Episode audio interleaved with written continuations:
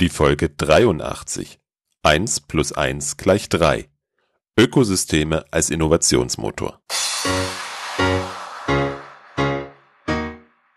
Willkommen zum IT Management Podcast. Mein Name ist Robert Sieber und das ist der Podcast für den Service Nerd in dir.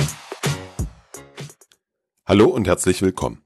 Du hörst mich immer wieder sagen, wie wichtig der Austausch mit anderen Menschen für mich ist. Das ist einer der Gründe, warum ich das Service Nerds Camp ins Leben gerufen habe. Wir sind jetzt schon über 30 Teilnehmer, die sich Ende April in Würzburg treffen.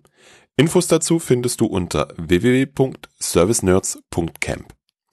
Beim Service Nerds Camp geht es vor allem um Themen rund um das Service Management. Es ist immer wieder ein wundervolles Erlebnis für mich. Ebenso spannend finde ich den Austausch mit anderen IT-Leitern. Deswegen bin ich am 11. und 12. April wieder beim CIO Summit in Wien dabei. Eine echt tolle Veranstaltung, die Michael Getzo da auf die Beine stellt. Dieses Jahr habe ich das Vergnügen mit Oliver Lindner anderthalb Stunden mit anderen CIOs über das Thema die IT als Business verstehen zu sprechen und die Diskussion zu gestalten. Auch da werden wir alle wieder schlauer rauskommen, als wir reingegangen sind. Es zeigt sich an so vielen Stellen, dass das Ergebnis eines solchen Austauschs mehr als die Summe der Teile ist. Es ist echt spannend, finde ich. Und genau darum geht es auch heute im Interview. Ich spreche mit Michael Hofmann über Ökosysteme oder auf Englisch Ecosystems. Gemeinsam mehr erreichen. Ich will jetzt gar nicht mehr vorwegnehmen, lass uns gleich ins Gespräch einsteigen. Einen wunderschönen guten Tag, Michael Hofmann. Vielen Dank, dass wir heute miteinander sprechen. Stellen Sie sich doch bitte den Hörern einfach mal selber vor. Ja, danke, Herr Sieber, für die Einladung. Mein Name ist Michael Hoffmann, bin 43 Jahre, habe drei Kinder, wohne in Niederösterreich und bin bei Ernst Young, bei EY Österreich, verantwortlich für die Frage, wie kann Technologie IT helfen, besser zu werden im Unternehmen. Und wir haben uns heute zu einem Thema verabredet, was glaube ich für einen Großteil der Hörer neu ist. Das Stichwort heißt Ökosystem. Klar, wir kennen, wir kennen so Ökosysteme ähm, aus dem Bereich im Internet, wo verschiedene Dinge zusammenarbeiten. Aber was, was das jetzt äh, mit uns als interne IT zu tun hat, da bin ich gespannt, wo wir da heute rauskommen. Die erste Frage, was bedeutet der Begriff Ökosystem, Herr Hofmann? Ja, also die Frage bekomme ich tatsächlich relativ häufig gestellt. Da haben wir uns in der Businesswelt wohl ein bisschen aus den Naturwissenschaften bedient. Also in Naturwissenschaften bedeutet Ökosystem ja eine Gruppe von Organismen, die sehr autark unterwegs sind, aber sich immer wieder zusammenfinden, um voneinander zu lernen, besser zu werden, vielleicht sogar symbiotisch besser zu werden. Das Übertragen auf die Businesswelt bedeutet am Ende des Tages, dass wir versuchen, Kunden, Partner, vielleicht auch Mitarbeiterinnen und Mitarbeiter, Mitbewerber und Gesamtmarkt zusammenzubringen, um gemeinsam an etwas zu arbeiten und besser zu werden.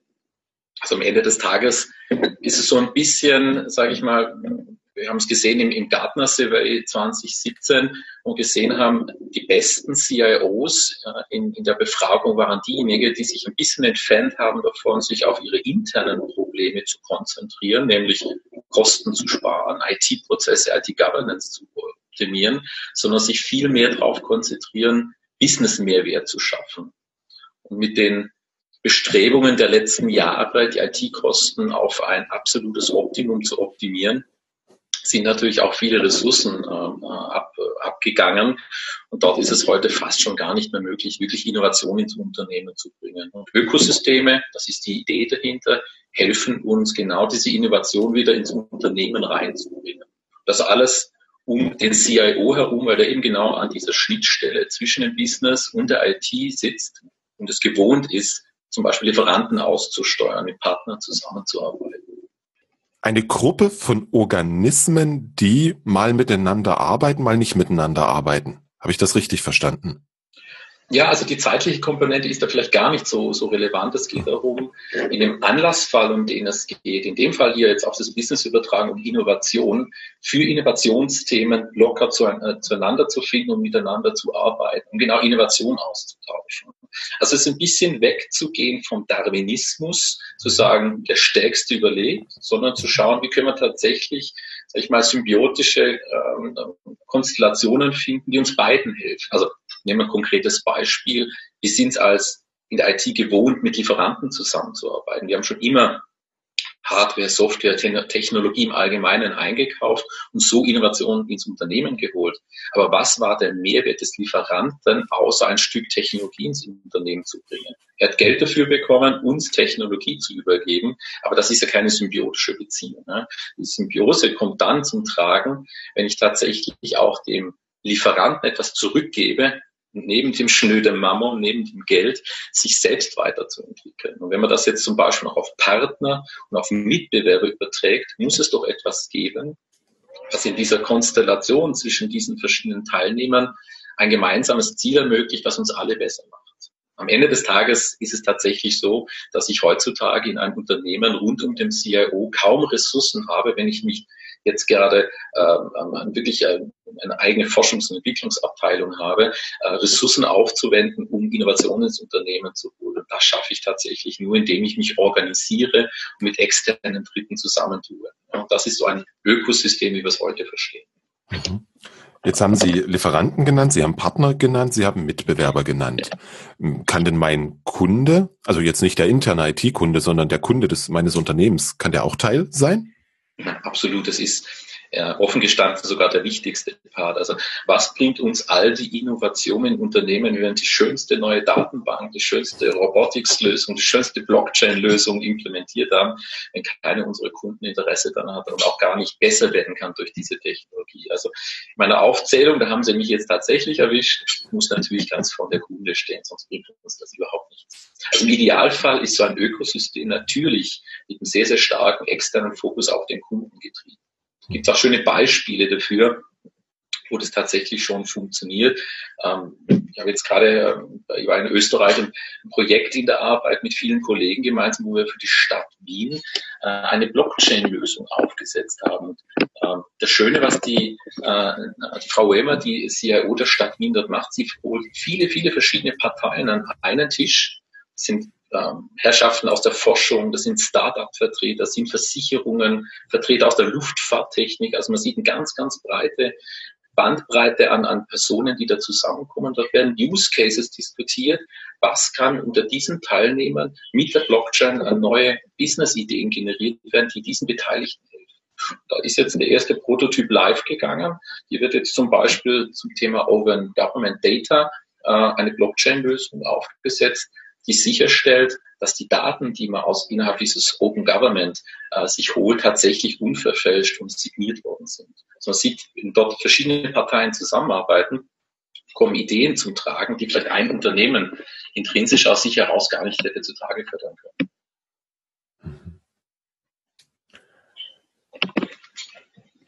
Das heißt, es ist, wir, wir reden praktisch über Emergenz. Also das das Gemeinsame, die Summe ist mehr als die Summe der Einzelteile. Also eins plus eins ist nicht zwei, sondern drei. Absolut richtig. Genau das ist es zusammengefasst, ja. Mm, Beispiele sind ja immer gut, um solche Konzepte zu verstehen. Wir können es gerne ein bisschen an der Stadt Wien drüber reden oder vielleicht haben Sie noch andere Beispiele, wo, wo wir uns vorstellen können, wie so eine Zusammenarbeit mit aussehen kann und wie, was für Ergebnisse dann entstehen. Mhm, ja. Also nehmen wir mal, weil es in aller Munde ist, nehmen wir durchaus, was wir schon hundertmal gehört haben, auch Amazon nochmal als Beispiel. Das ist vielleicht so auf globaler Ebene ein sehr, sehr gutes Beispiel. Amazon als gestartet als reiner Online-Händler, hat irgendwann mal angefangen, die Infrastruktur zu öffnen, eine Zweitverwertungsmöglichkeit für seine Infrastruktur geschaffen. Aber was dann als nächstes äh, passiert ist tatsächlich, ist die eigene Plattform für Händler zu öffnen. Und dann, was jetzt als letzter Schritt passiert ist, jetzt mit Alexa äh, und ich hoffe, jetzt geht bei keinem Zuhörer äh, die Alexa los, wenn ich dieses Wort im Mund nehme, ähm, tatsächlich die Plattform Alexa dafür zu nutzen, Skills durch Drittentwickler entwickeln zu lassen und tatsächlich externe Partner zu ermöglichen, etwas umzusetzen, Innovation auf diese Plattform zu bringen, die Amazon so äh, intrinsisch wahrscheinlich gar nicht hätte ersinnen können. Oder anderes Beispiel, vielleicht eher auf greifbarer Ebene in Europa, ein, ein, internationaler Versicherer, mit dem wir gerade zusammenarbeiten, ähm, hat tatsächlich ein Accelerator-Programm aufgesetzt, wo er äh, Startups ins Unternehmen holt, den Startups quasi eine Infrastruktur bietet. Er bringt sie an Roundtables mit Kunden zusammen, also mit Versicherungskunden zusammen, stellt Mentoren zur Verfügung, bietet die Infrastruktur eines Versicherers und kann dadurch mit den Startups gemeinsam diese neuen Technologien oder Ideen, die diese Startups haben, verproben und hat dann durch relativ früh Zugriff auf diese Innovationen kann sich beteiligen, kann auch nur Partnerschaften eingehen und so einfach, äh, sage ich mal, an Innovationselemente kommen, die er aus sich heraus gar nicht hätte ähm, ja, überhaupt entwickeln oder ersinnen können. Mhm. Mhm. Jetzt sind das vor allem Beispiele, klar, die haben alle irgendetwas mit IT zu tun, aber letztlich geht es dort immer ums Geschäft. Es geht nicht um die interne IT, die mit Verlaub so ein bisschen ein paar Server am Laufen hält. Ähm, wenn, wenn ich mich jetzt in die Rolle des, des IT-Leiters reinversetze, was kann ich für mich, für mein Unternehmen dafür Vorteile erzeugen? Beziehungsweise vielleicht eine Frage vorher. In welcher Rolle im Unternehmen muss ich denn eigentlich sein, um so ein Ökosystem tatsächlich effektiv nutzen zu können? Interessante Frage, weil das ist das, was wir auch, äh, wenn wir gerade im Mittelstand zu Kunden kommen, immer wieder diskutieren. Wie schaffe ich es tatsächlich, so eine Innovationsplattform, so ein digitales Ökosystem aufzubauen? Wer ist der Owner dieses Ökosystems? Wer muss es initiieren? Wer kann es dann auch steuern? Wer kann es managen? Wer kann den Erfolg messen? Also grundsätzlich gibt es ehrlich gesagt nur zwei wirkliche Möglichkeiten. Äh, die eine Möglichkeit ist, wenn das Ganze tatsächlich auf Top-Management-Ebene angestoßen wird. Wir sagen, wir wollen tatsächlich Innovation ins Unternehmen holen. Der Fokus ist, eine Business-Innovation ins Unternehmen zu bekommen. Da muss es tatsächlich aus, äh, sage ich mal, C-Level-Ebene getrieben werden.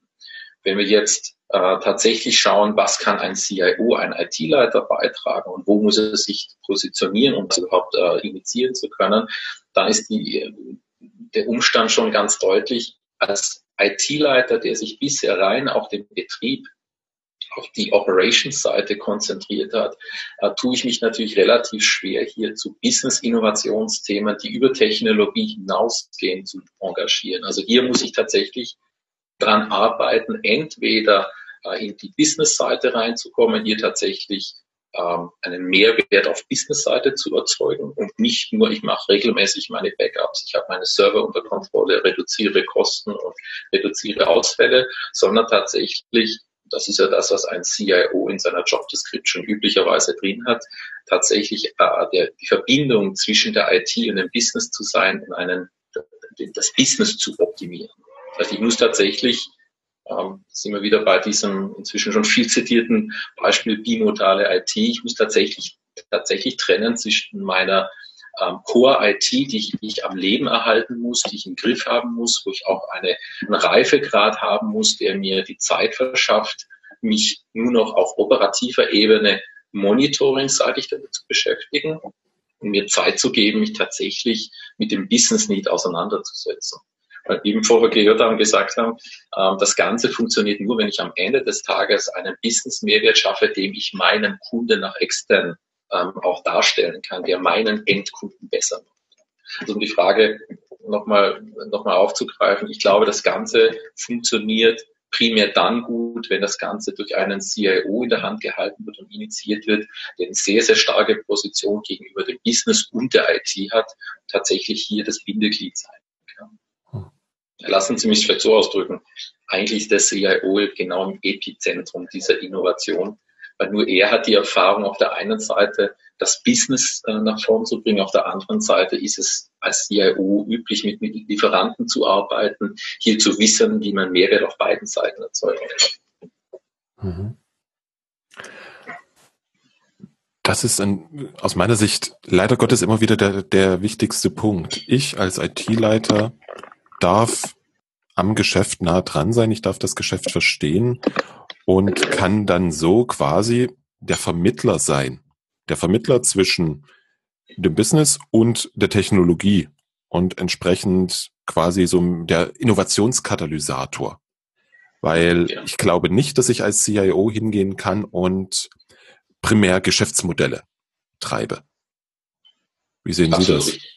Nein, absolut richtig. Das ist auch nicht die Aufgabe des CIO. Es ist aber sehr wohl die Aufgabe des CIO, Technologie zur Verfügung zu stellen. Und das ist ja nicht nur immer nur Technologie, aber innovative Ideen ins Unternehmen reinzutragen, äh, die es dem Business ermöglichen, über neue Kundengruppen nachzudenken. Vielleicht über ein neues Geschäftsmodell zuerst mal zu diskutieren, auf die Idee zu kommen, was könnte mir eine neue Technologie ermöglichen. Vielleicht kann ich andere Märkte dadurch erschließen. Vielleicht kann ich eine Plattform etablieren, mit der ich neue Zielgruppen, die ich bisher nicht am Radar hatte, äh, adressieren. Also ja, ein komplettes neues Geschäftsmodell zu, äh, zu definieren, ist sicherlich nicht die Kernaufgabe eines CIO, aber es kann durchaus sein, dass ein CIO diese Diskussion ins Rollen bringt, indem er die Vorteile von Technologie ins Unternehmen trägt und die bekannt.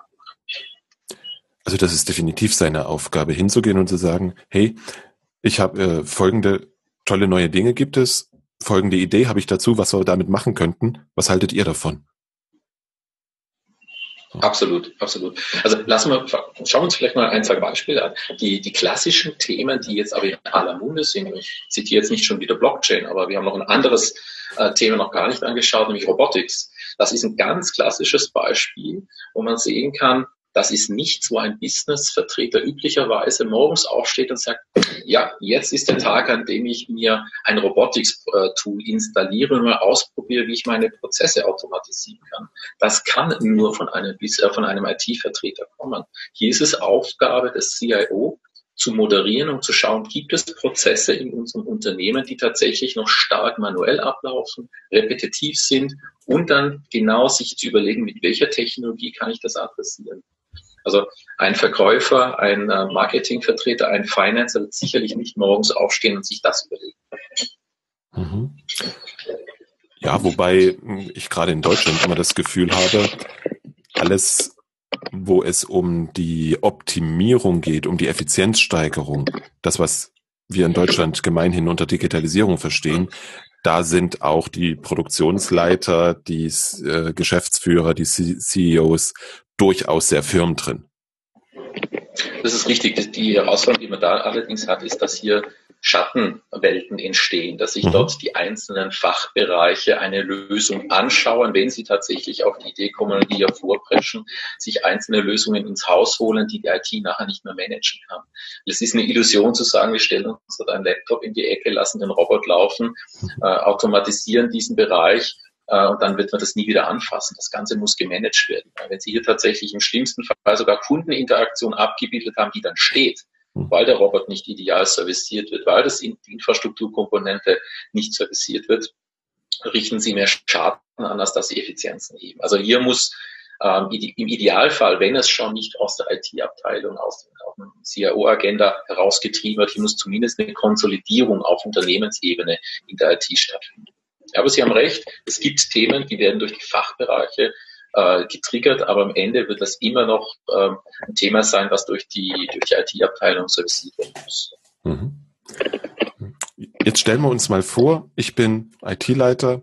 Ich finde, haben wir auch noch nicht drüber gesprochen, das ganze Thema Chatbots fürchterlich interessant, sehe Potenzial in meinem Unternehmen, weil wir haben auch einen Online-Vertrieb oder wir sind ein Bildungsunternehmen, haben also Online-Kundenkontakt.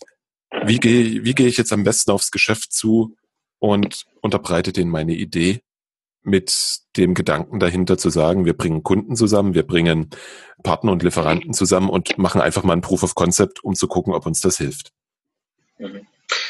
Also das Wichtigste ist, sich auf der Business-Seite einen, äh, einen Verbündeten zu suchen, der tatsächlich diese Innovation auch mittragen und mitgehen will. Sprich, ähm, ist vielleicht manchmal auch eine gewisse Generationenfrage. Wer mag so einen Change, so eine Innovation überhaupt mitgehen? Es nützt nichts, wenn die IT-Abteilung in stillen Kämmerchen sich überlegt, was könnte der ideale Prozess sein, um sowas auszuprobieren.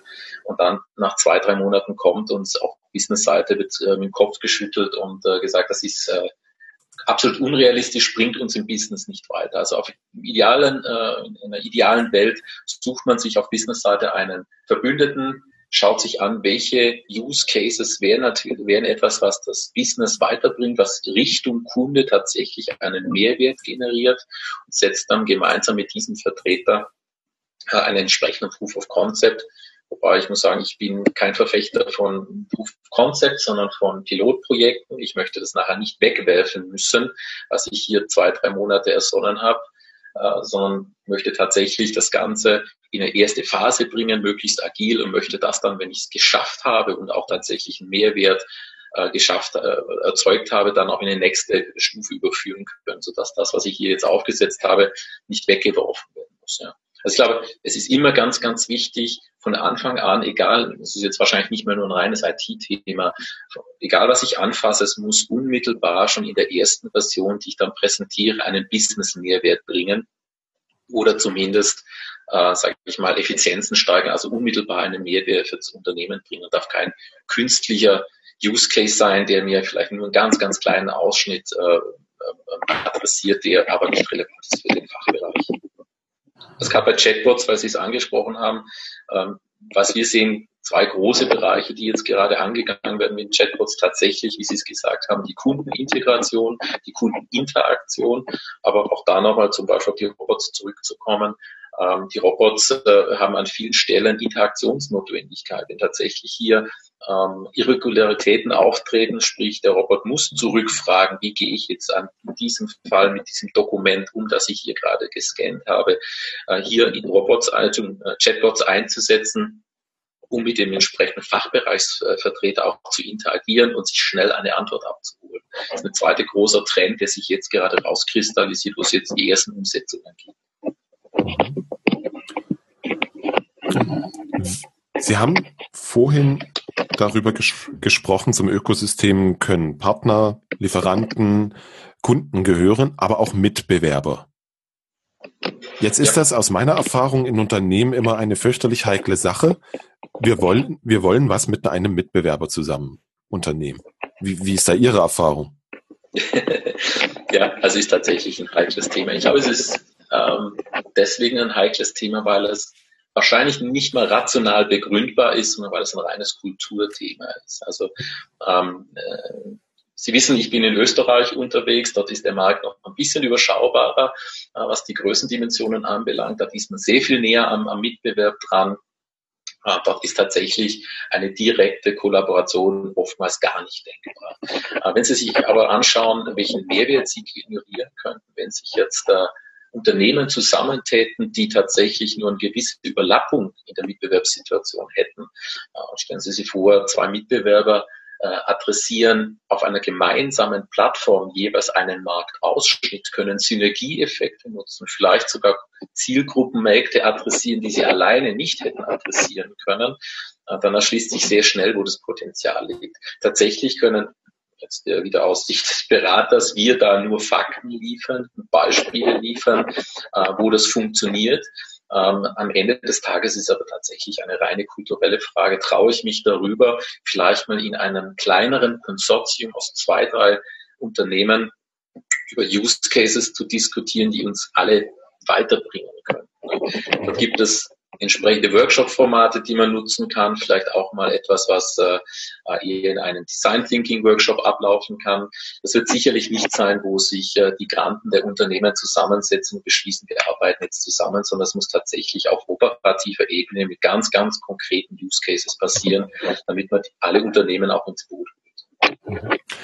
Das ist, das ist ja auch das Spannende. Auch wenn Unternehmen auf Führungsebene, auf Vertriebsebene spinnefeind sind, gibt es doch häufig auf Ebene der Fachabteilung und insbesondere der IT auch einen Austausch, eine Zusammenarbeit. Und das als quasi Keimwurzel zu nutzen und auszuweiten, ist sicherlich eine recht gute Möglichkeit an der Stelle. Absolut. Also äh, gerade die IT-Abteilungen haben nicht nur personell, sondern auch inhaltlich eine große Überlappung und Austausch. Dort auch wieder eine, ein möglicher Ansatzpunkt eines CIOs tatsächlich ähm, auf operativer Ebene mal einen ersten Schritt zu wagen, vielleicht auch, äh, sag ich mal, Ideen zu generieren, die dann erst später auf fachlicher Seite ähm, diskutiert werden müssen. Einfach mal zusammenzuarbeiten, zu schauen, können wir uns äh, gegenseitig vertrauen, weil ohne dieses Vertrauen wird es nicht funktionieren. Mhm. Mhm. Das ist, das ist immer wieder der, der Punkt, das Vertrauen. Und letztlich in einer Partnerschaft ähm, heißt es ja nicht der Partnerschaft, sondern alle arbeiten am gemeinsamen Ziel und es kommt für jeden was raus. Und das ist häufig etwas, was ich erlebt habe, wo jeder nur versucht hat, auf seinen Vorteil zu schielen. Hm, das, das führt mich zu der Frage, wie steuere ich so ein Ökosystem? Also tatsächlich ähm, hört sich das ja alles ja sehr verlockend an. Wir setzen uns ein bisschen an einen Tisch, machen einen schönen Design Thinking Workshop, finden Use Cases und dann werkelt jeder mal so ein bisschen los und wir haben Technologie, das die unser Leben dann einfach macht. Sie haben genau den, den, den kritischen Punkt getroffen. Am Ende des Tages muss es dazu führen, mittelbar oder unmittelbar ähm, auf allen Seiten aller Beteiligten an Mehrwert derart zu schaffen, dass ich erfolgreicher bin im Unternehmen. Es muss nicht immer zwangsläufig mehr Umsatz, neue Kundengruppen sein, aber es muss eine nachhaltige Entwicklung zeigen, dass ich tatsächlich am Markt besser dastehe wie vor dieser Kooperation. Und jetzt kann man sich verschiedene Frameworks anschauen, wie steuere ich so etwas. Am Ende des Tages ist es wichtig, tatsächlich diese Fortschritte messbar zu machen. Jetzt kann man keine generische Formel aussprechen. Es gibt Framework XY, mit dem ich Innovationsgrad und Entwicklung messen kann, steuern kann. Das ist sehr, sehr, sehr individuell. Wenn man zwei Beispiele ausspannt, sieht man das vielleicht. Ob Sie jetzt ein Accelerator-Programm aufsetzen, wo Sie Startups ins Unternehmen holen, eine Infrastruktur bilden, dort primär steuern nach, wie viel Innovation bringe ich ins Unternehmen, wie viele neue Technologien kann ich tatsächlich nutzen später nach so einem Accelerator-Programm. Oder ob Sie sagen, Sie holen sich über Forschung und Entwicklung gänzlich neue Ideen ins Haus, respektive holen sich vielleicht sogar ein Stück Technologie ins Haus. Das wird ganz anders zu messen sein. Also hier muss man sehr, sehr individuell und tatsächlich für jedes Ökosystem sich sehr, sehr genau überlegen, wie messe ich meinen Fortschritt. Es nicht zu tun ist fatal. Dort werden Sie dann nach einem Jahr gefragt werden, was bringt uns eigentlich diese Kooperation? Und wenn Sie da nicht sagen können und zeigen können, das ist das, was wir hier geschafft haben, wird, äh, sage ich mal, der Erfolg in, in allen Unternehmen, die hier beteiligt sind, nur sehr überschaubar wahrgenommen werden. Sie müssen also von Anfang an sich neben dem Setup dieses Ökosystems auch überlegen, wie messe und steuere ich diese Fortschritte, die ich hier erziele. Das ist jetzt sehr unbefriedigend als Antwort. Ich weiß, es gibt keine generische Antwort, äh, so muss es gemacht werden. Das muss tatsächlich, und das ist eigentlich die Hausaufgabe, die hier sehr, sehr wichtig ist, ähm, in jedem Setup neu definiert werden, wie schaffe ich es in dieser speziellen Konstellation, das zu messen. Mhm. Wobei ich jetzt mal ähm, ketzerisch bin und sage, das Messen kriegen wir schon irgendwie hin. Ähm, mit meiner Frage zielte ich eher auf die weichen Faktoren, weil jeder, der da mitarbeitet, hat eine, bringt eine gewisse Prägung mit, bringt gewisse Ziele mit. Und gerade am Anfang so einer Zusammenarbeit ist man sicherlich noch etwas zurückhaltend.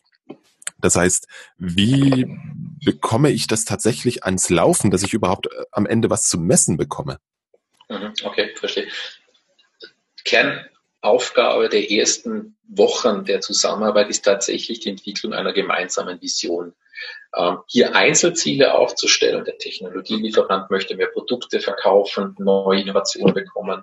Ähm, das zentrale Unternehmen, das hier äh, also quasi die Schnittstelle zum Kunden bildet, möchte mehr Umsatz machen. Die Kunden möchten besser Service. Das wird nicht funktionieren, sondern es muss hier tatsächlich von Anfang an eine gemeinsame Vision da sein. Was möchten wir zusammen überhaupt erreichen? Das ist etwas, das ist am ersten Treffen natürlich noch nicht klar. Das muss sich entwickeln. Aber das ist etwas, ohne das ich nicht in eine weitere Phase gehen kann äh, und dann auch, so wie Sie richtig gesagt haben, das Messen wird man schon irgendwie hinkriegen, aber gegen was, gegen welches Ziel messen wir denn? Was sind denn die Ziele, die wir erreichen können und müssen? Sprich, die Vision ist das, was als allererstes angegangen werden muss, ähm, wo es auch klar sein muss, was bedeutet die Erreichung dieser Version für jeden einzelnen Teilnehmer in diesem Ökosystem? Was können wir gemeinsam überhaupt erreichen? Jetzt haben Sie aus meiner Vergangenheit, aus meiner Erfahrung ein ganz schwieriges Wort in den Mund genommen. Vision. ja, die Vision. Weil viele Unternehmen, hm, ich formuliere es negativ, schaffen es ja noch nicht mal für ihre eigentlichen Geschäftszwecke eine sinnvolle äh, Vision aufzubauen. Ja, absolut richtig. Aber genau darin liegt hier die Chance. Mhm. Sie haben heute eine so hohe Geschwindigkeit, mit der Sie mithalten können und ein Geschäftsmodell, das Sie unter Umständen schon seit 15, 20 Jahren nur leicht angefasst haben. Und da brauchen sie keine Vision mehr. Aber jetzt haben sie zum ersten Mal die Chance und auch das wieder negativ zu formulieren, auch die Notwendigkeit, sich zu überlegen, wo bin ich denn in einem ganz speziellen Umfeld in den nächsten zwei bis drei Jahren? Vergessen Sie fünf oder zehn Jahre, das kann keiner planen. Man schaut sich tatsächlich an, was können wir alleine versus was können wir in einem Ökosystem aus diesen zwei, drei, vier, fünf Partnern, die mir nahestehen, in den nächsten Quartalen tatsächlich erreichen. Und die Vision ist nicht hier ein, ein nicht nur unbedingt ein Purpose Statement zu hinterlassen, ja, wo alle Berater immer glühende Augen bekommen, weil das was ganz Tolles ist, sondern es geht darum, tatsächlich ganz konkret sich zu überlegen, was wollen wir erreichen damit? Was können, was hilft uns allen in diesem Ökosystem am Markt zu positionieren und besser zu werden? Ja, also ich würde von dieser äh, Wahrnehmung, dass eine Vision etwas ganz Abstraktes ist und was sich auf einer PowerPoint-Folie innerhalb von drei Zeilen äh, erfassen lässt, weggehen wollen und hier tatsächlich ähm, konkreter werden wollen in Richtung Use Case, wo wollen wir hin, was sind Dinge, die wir gemeinsam umsetzen können. Mhm. Mhm. Sie wirken nicht ganz glücklich mit meiner Antwort. Ich reflektiere. Das, das ist das Schöne an, an interessanten Gesprächen, dass ich zwischendurch auch mal nachdenken darf. Ich lasse Ihnen diese fünf Sekunden. Weil ich, es, es ist für viele Menschen schon schwierig, das Thema Vision überhaupt in die, anzupacken, in den, in die, in den Mund zu nehmen, das Wort. Und das dann als Voraussetzung für den Erfolg zu titulieren, das ist schon mutig. Aber notwendig. Niemand, sagt, niemand sagt, dass es leicht wäre, sonst hätten sie ja schon alle gemacht. Stellen Sie sich vor, wo können wir starten, wenn wir heute ein Unternehmen sind? Ich nehme jetzt mal nicht das Wort Mittelstand, weil da definieren wir uns in Österreich und Deutschland gänzlich unterschiedlich. Nehmen wir mal ein 500 Millionen Euro Unternehmen, definierter IT-Leiter, kein CIO, sondern wirklich ein klassischer IT-Leiter, der für Operations zuständig ist, 20, 30 Projekte gleichzeitig verantworten muss, über Upgrades nachdenkt das Business, das sagt, wir wollen digitalisieren, mach mal. Also ein ganz klassischer Fall, wie wir ihn heute leider immer wieder erleben. Wo bekomme ich dort tatsächlich Ressourcen her, um Innovationen ins Unternehmen zu holen, Digitalisierungsprojekte anzusteuern und an gleicher Stelle auch noch zu überlegen, wie kann ich aus der IT heraus äh, dabei unterstützen, mein Unternehmen am richtigen Innovationslevel zu halten. Da haben Sie genau fünf Ansatzpunkte. Sie können sich Ihre Partner und Lieferanten anschauen. Was können Sie dort tun, um innovativer zu werden? Sie können darüber diskutieren, lässt die Kultur einem Mitarbeiter-Innovationsprojekt zu? Können Sie sich aus Ihren eigenen Kolleginnen und Kollegen, die tagtäglich am Business arbeiten, tatsächlich neue Ideen äh, einholen? Sie können sich, was Kunden anbelangt, mit Ihren drei, vier, fünf friendly, äh, friendly Customers zusammensetzen, tatsächlich mal eine ganz offene Runde diskutieren. Wo seht ihr euch und uns in zwei, drei Jahren? Wie können wir tatsächlich gemeinsam besser werden? Sie können sich den Markt anschauen, also die fitte Komponente, Themen wie Open Innovation. Ich weiß nicht, ob Sie es wissen, Procter Gamble holt heute schon mehr als 35 Prozent der neuen Produkte aus Open Innovation Produkten oder andersrum formuliert, mehr als 35 Prozent der Produkte, die Sie heute von Procter Gamble kaufen, kommen gar nicht von Procter Gamble. Die Idee dazu, die wurden, wurde durch eine Community, durch eine gesteuerte Community definiert.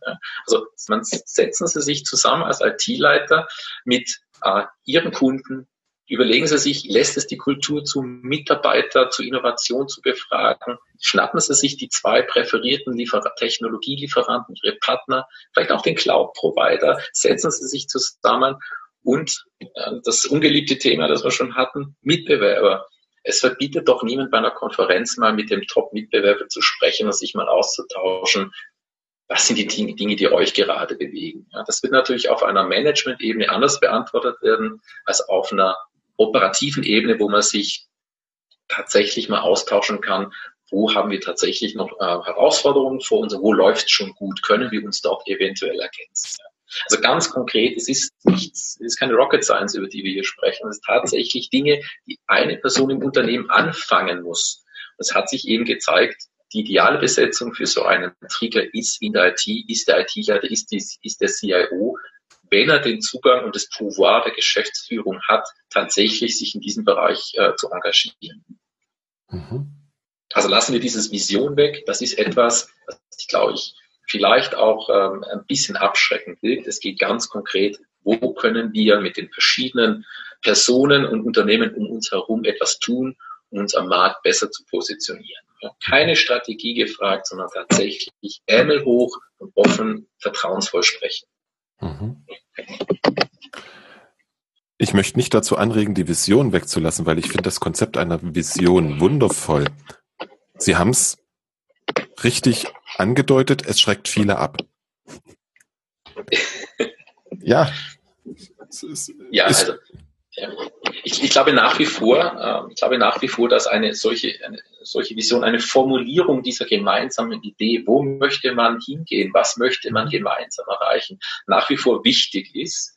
Der Terminus ist vielleicht für manche ähm, ein bisschen unglücklich, aber das ist nichts, was sich nicht zu Beginn einer solchen Zusammenarbeit auch klar formulieren lässt. Also wir sitzen hier nicht zusammen, um bei euch oder bei uns den Umsatz zu steigern oder Kosten zu optimieren, sondern wir sitzen zusammen, was Neues zu generieren, eine neue Idee zu generieren, wie wir besser werden können. Was könnten wir gemeinsam schaffen, was wir alleine nicht schaffen. Und wenn das die Vision ist, glaube ich, das ist schon ein sehr, sehr guter Schritt, um die nächste Runde zu gehen und über ganz konkrete Ideen zu, äh, zu sprechen, was könnte das denn sein, was uns wirklich gemeinsam besser werden lässt. Und je mehr diverse Partner Sie dort an den Tisch holen, desto mehr werden Sie sehen, kommen Ideen zutage, da kommen Sie alleine einfach nicht drauf.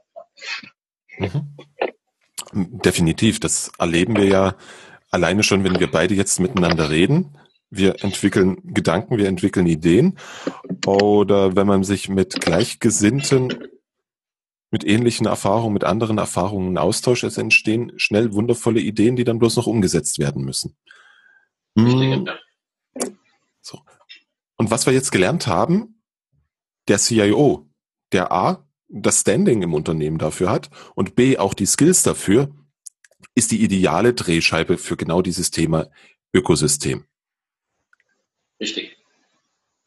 Also ich glaube sogar, es ist eine der wenigen Rollen im Unternehmen, die diese Drehscheibe äh, tatsächlich sein kann. Wenn Sie sich die verschiedenen Rollen im Unternehmen anschauen, gibt es wahrscheinlich keine zweite, die A gewohnt ist, mit externen Partnern intensiv auf sowohl vertraglicher als auch nicht vertraglicher Ebene zusammenzuarbeiten. Zweitens ähm, die ganz nah an der Technologie sitzt, die heute einen Großteil der Innovation ausmacht. Drittens, eine Person ist, die innerhalb des, der Unternehmensführung gesehen wird und auch überhaupt das Pouvoir bekommt, sich hier zu engagieren. Und viertens auch vom Profil her, vom Persönlichkeitsprofil ein Leader sein kann. Sprich eine Person, die zeigt, ich bringe dieses Vertrauen meinem Ökosystem gegenüber auf und es kommt ein positiver Effekt zurück. Ich glaube, da gibt es wenige Personen im Unternehmen, die genau diese Bandbreite verkörpern und einbringen können in so einen Innovationsprozess. Da kann ich nichts anderes als zustimmen. Das freut mich.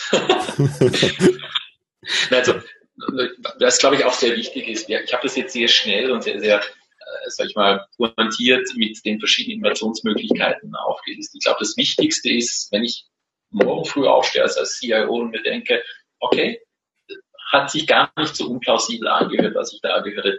Wo kann ich anfangen? Ich glaube, das Wichtigste und wahrscheinlich äh, schnellst umzusetzende ist tatsächlich unter der Prämisse, dass meine Unternehmenskultur das zulässt. Das ist nicht immer so. Aber wenn meine Kultur es zulässt, tatsächlich mal, ich schnappe mir aus verschiedenen Fachbereichen, Shared Services, Stabstellen, wo auch immer im Unternehmen ITler und vor allem Non-ITler, setze die mal für zwei, drei Stunden an einen Tisch. Kolleginnen, äh, Kolleginnen und Kollegen, schau mir an, was entsteht dort an, innerhalb von ein, zwei, drei Stunden in einer gut vorbereiteten Session zum Thema Ideen, äh, zum Thema Innovation. Gibt mir das eine sehr gute Indikation, bin ich hier äh, in einem Unternehmen unterwegs, das aus sich heraus selbst Innovation erzeugen kann. Das ist relativ ungefährlich. Sie haben kaum Kosten damit verbunden. Sie haben eine recht schnelle Möglichkeit, Ergebnisse zu erzielen. Sie haben kein Marktrisiko, wenn Sie das tun. Es gibt aber sehr, sehr schnell eine Möglichkeit einzuschätzen, bin ich ein Unternehmen, das Innovation aus sich heraus selbst treiben kann? Wie stark sind die Innovationswünsche auch aus meinen Fachbereichen heraus? Oder ist es ein Thema, das mein Unternehmen vielleicht gar nicht beschäftigt? Wie wir wissen, gibt es Branchen, die bereits jetzt sehr, sehr stark konfrontiert sind mit diesem Thema. Branchen, die noch folgen werden oder sehr, sehr spät erst konfrontiert werden. Also wenn Sie die Medienbranche zum Beispiel anschauen, wenn Sie da bis jetzt nicht angefangen haben, sind Sie wahrscheinlich schon nicht mehr am Markt tätig. Dort hat sich die Videokassette schon lange und der Produktionsweg von digitalen Medien schon lange verändert. Es gibt Branchen, ähm, die sich schon sehr, sehr stark damit beschäftigen müssen. Aber ein Großteil dieser Unternehmen hat begonnen tatsächlich mit Mitarbeiterinnovation, weil das eine sehr, sehr schnelle Verprobung zulässt. Und der nächste Schritt wäre zum Beispiel Partner und Lieferanten. Na, wenn das jetzt kein Rezept war, ich kann dir da am Lautsprecher nur empfehlen, morgen früh oder am Montag, falls morgen tatsächlich der Sonntag für dich ist, hinzugehen, einen Termin mit den Leuten aus den entscheidenden Fachbereichen zu vereinbaren und dann einfach mal darüber reden, was ist mit der Technologie, die wir heute haben, denn so für dein Unternehmen umsetzbar. Ja, das war jetzt quasi ein wundervolles Schlusswort. Wenn wir das weiter diskutieren wollen, dann können wir das ja gemeinsam, Herr Hofmann, ich und der geneigte Hörer am 11. und 12. April in Wien, korrekt? Genau, richtig, beim CRO Summit von Michael Getzo. Genau, da werden wir beide vor Ort sein und Sie werden auch über das Thema sprechen und stehen dann logischerweise für Gespräche zur Verfügung. Es wäre echt spannend, wenn einer, der das heute hört, uns dort treffen würde.